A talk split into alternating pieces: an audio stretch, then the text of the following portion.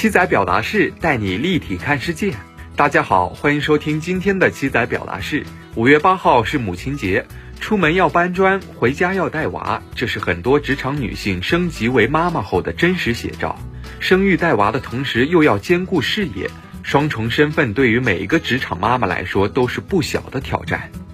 近日有招聘企业发布的《二零二二年职场妈妈生存状况调查报告》显示，从生育意愿不强的原因来看，养孩子经济负担重仍是职场妈妈和职场爸爸的首要顾虑，其次就是工作太忙，没有时间带孩子。实际上，在社会治理层面已经注意到了职场妈妈工作生活难以平衡、压力过大带来的一系列问题，比如在经济上。今年的政府工作报告中提到，要完善三孩生育政策配套措施，将三岁以下婴幼儿照护费用纳入个人所得税专项附加扣除，发展普惠托育服务，减轻家庭养育负担。但影响生育意愿的不仅仅是经济上。现实中存在的养育和家庭分工不合理、职场就业歧视，以及基于传统性别观念对母职的陈旧理解，都让职场妈妈的焦虑不是那么容易破解。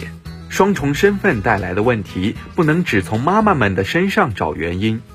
工作和生活都要平衡，搬砖带娃两不误，这似乎是社会对女性区别对待的特殊要求。对于男性，则很少有同样的期待。比如电视上采访女强人、女劳动模范，没聊两句就开始问人家如何平衡事业与家庭，好像只要有一方做得不够好，女人再强再优秀也是不够完美、有缺憾的。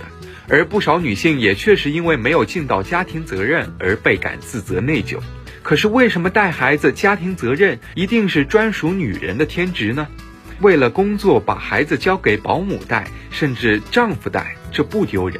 家庭事业一肩挑的完美母亲执念，完全是男主外女主内这一过时观念的延续。要给职场妈妈减压，首先要从男人身上想办法。调查报告显示，超过两成职场妈妈经历丧偶式育儿，百分之三十八点四的职场妈妈表示配偶有空会分担家务和照顾小孩，但是也有百分之二十三点一的职场妈妈表示丈夫基本没有承担家务、照顾小孩的责任。如何让男性承担更多家务和照看孩子责任，一时恐怕难有万全之策。但职场女性拍拖时最好了解对方是否有做家务习惯，如果没有又打算在一起的，赶紧培育洗碗拖地技能，不要恋爱脑一时爽，结了婚后悔莫及。其次，要从用人单位身上想办法，比如针对就业、晋升等方面遭遇的隐性歧视进行立法。通过转移支付，给那些愿意招聘女性、给育龄女性足够福利的企业足够的补贴。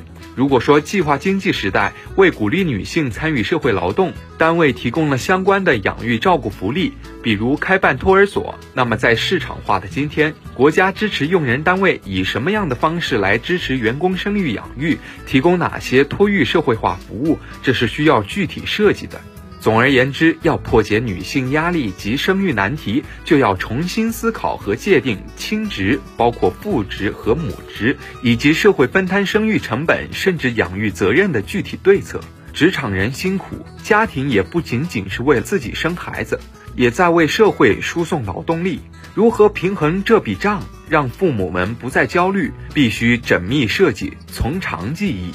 本栏目由南方都市报出品。